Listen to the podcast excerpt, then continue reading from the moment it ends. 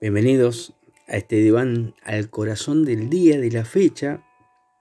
Y, hoy tengo algo para hablarles acerca de la, de la puerta.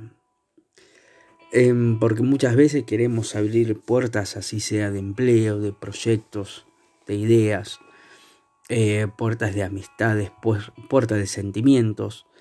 Eh, y muchas de ellas muchas veces están cerrada, inclusive la puerta del amor, muchas veces están muy cerradas. Entonces, eh, pensando en eso, dije qué lindo sería hablar de una de, de los textos eh, que he encontrado acerca de la Biblia que dice en el libro de San Juan capítulo 10, verso 9, dice Jesús, yo soy la puerta. El que por mí entrare será salvo. Entrará y saldrá y hallará pastos. Em, hay, hay, ciertas cosas que, quiere decir em, Jesús en esto. ¿no? Hay varias claves que dice, porque primero lo que dice yo soy la puerta. ¿no? Eh, y hay una, una, pequeña trampa ahí que encontré y que la quería de alguna manera compartir, que tiene que ver con que no, es, no se figura Jesús como una puerta más. No dice, yo soy una puerta. De tantas que hay, este, siempre decimos, bueno, hay varias oportunidades, ¿no? Pero en este caso, él dice, yo soy la puerta, se transforma en único. Em, y esto viene de, siglos, ¿no? De, de, buscar la persona correcta para que nos salve.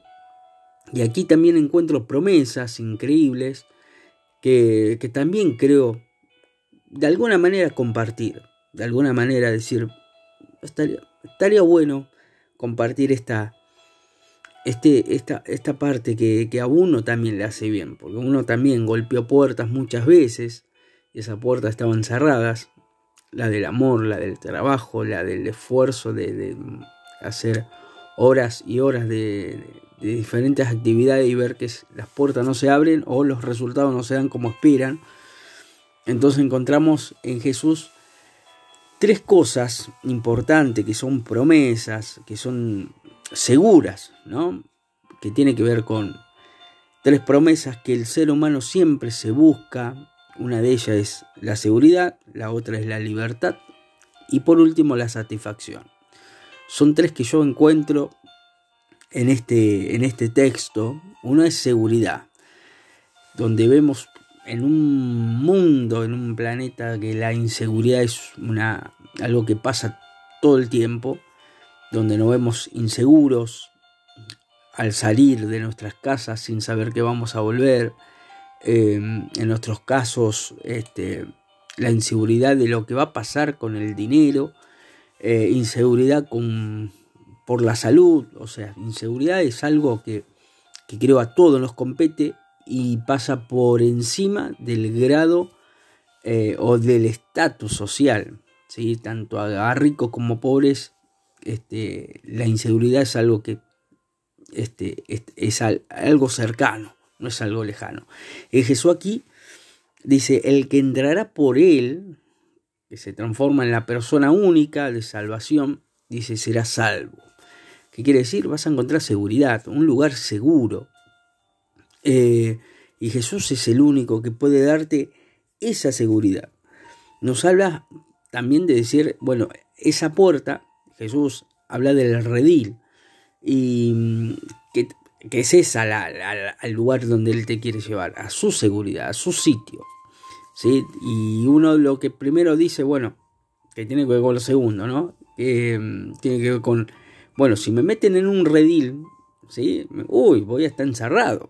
Es lo primero que uno piensa. Dice, este, me siento seguro, si bien Jesús te da seguridad, uno dice, bueno, si entro a la iglesia o entro en un sitio, en este caso ser el redil de Dios, eh, uno lo, inmediatamente lo que piensa es, uy, me van a encerrar. Pero Jesús dice, el que por mí entrare será salvo, y entrará y saldrá. Esto a mí me, llamó mucho la atención, por eso este, quería compartirlo en esta, en esta, a través de este medio. Donde vemos alguien que te dice, podés entrar y salir. Pareciera hasta que uno cuando dice, no, tenemos que ir a la y no te tenés que mover de acá, ¿no? Este, eh, pero es como una casa lo que Dios quiere hacer. Porque vos en tu casa tenés la facultad de entrar y salir. Podés este, mirar televisión. cuando llegas a tu casa, llegas descansado, llegas al lugar seguro, te sentís más eh, tranquilo, ves las cosas que lograste y ves a alguien que también te está esperando, ¿no? Cuando tenés una esposa o un, o si sos mujer, un esposo o la persona que tengas al lado tuyo, sea, tus padres, por ahí estás soltero. Pero las personas que están alrededor, dentro de tu casa, muchas veces nos dan seguridad, ¿no? O el sitio donde estés viviendo, eh, sentimos que una vez que llegamos a casa, después de un día de, de muchas insatisfacciones, de mucha lucha, cuando llegamos a casa nos sentimos seguros. Y el relieve de Dios tiene que ver con eso, del lugar donde vos vas a encontrar el descanso. Tendrás que salir muchas veces a, hablar de Dios o, inclusive a, hacer tu vida, pero Jesús siempre te va a estar esperando, siempre va a decir, bueno, yo soy la puerta. Vos tenés la oportunidad de entrar y salir cuando quieras eh, y vas a encontrar seguridad. Y, lo último es la satisfacción.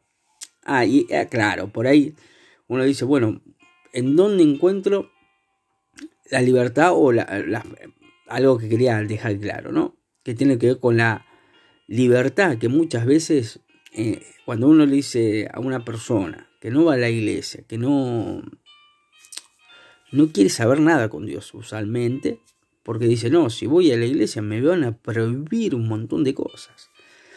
Y, y Dios no intenta prohibirte cosas, sino que hay cosas que te van a hacer bien a la larga.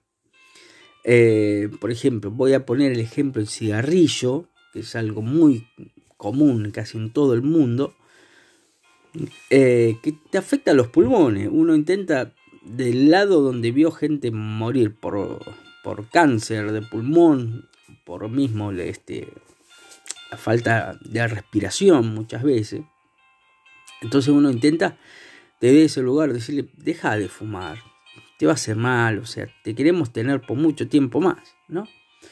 Y vemos a la persona que dice, no, si voy a la iglesia me van a prohibir. Y Dios, muchas de las cosas que dice en su ley, en su palabra, son más para consejos para nosotros, para beneficio nuestro, en vez de este, algo de algún ataque, decir, no, realmente ahí me prohíben todo, no puedo hacer nada. Y Dios no, Dios te quiere libre de verdad, porque dice la palabra de Dios, conocerás la verdad y la verdad te hará libre. Entonces, esa es la libertad que Dios quiere darte. Y por último, la satisfacción. Esto también quería hablarlo, porque él dice, y hallará pastos. Pasto es el alimento, ¿no? De una oveja normal, ¿no? De toda oveja. Este, pero, pero en este caso Dios no, nos trata de decir a través de esto, es que el alimento sólido que Dios da te va a alargar la vida es un alimento que te hace sentir bien con vos mismo, te hace sentir que, que en, ese, en, ese, en ese momento te vas a sentir pleno con vos. Ese alimento sólido que es para mejorar tu situación, que es muchas veces para sentirte mejor, para que sientas también, este, porque uno dice, bueno, tiene que ver cuando uno dice alimento de este pasto, ¿no? Me va a dar pasto. ¿Qué tiene que ver con la riqueza? ¿Qué tiene que ver con el, bienestar, la abundancia, ¿no? Y muchas veces es todo lo contrario, no tiene que ver con abundancia material, ¿sí? Porque mm, si no todas las, iglesias que estarían llenas, estarían llenas de... todos serían ricos, y no pasa así. Sino con el, la parte de pasto del sentido espiritual, la comida sólida, la comida eterna.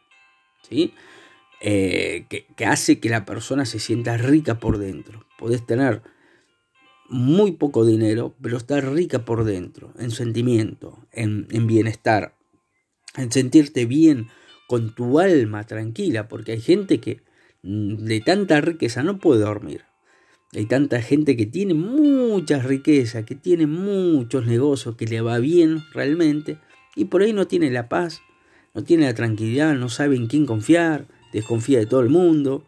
Entonces lo que Dios, el pasto más sano que te puede dar es la paz interior. Es hacerte, este, inclusive enriquecer el alma, enriquecer tu parte intelectual, pero también el alma, donde encuentras la, la vida este, satisfecha en cuanto a la fe, en cuanto a su amor, en cuanto a lo que Dios da, que realmente es algo hermoso. Concluyendo ya, terminando, es ¿en dónde puedes encontrar estas tres cosas?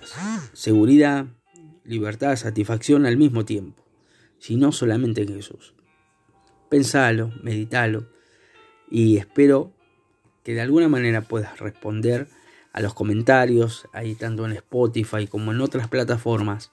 Te invito a que me dejes tu, tu comentario y si te sirvió este mensaje que lo puedas compartir con amigos, con familiares y que sepas que Jesús siempre está esperándote para abrirte la puerta, para que entres a Él, para que lo conozcas, para que sepas que Él es real, que no es solamente un mito, alguien que es, es como un cuento de hadas, sino que tarde o temprano lo veremos tal cual es.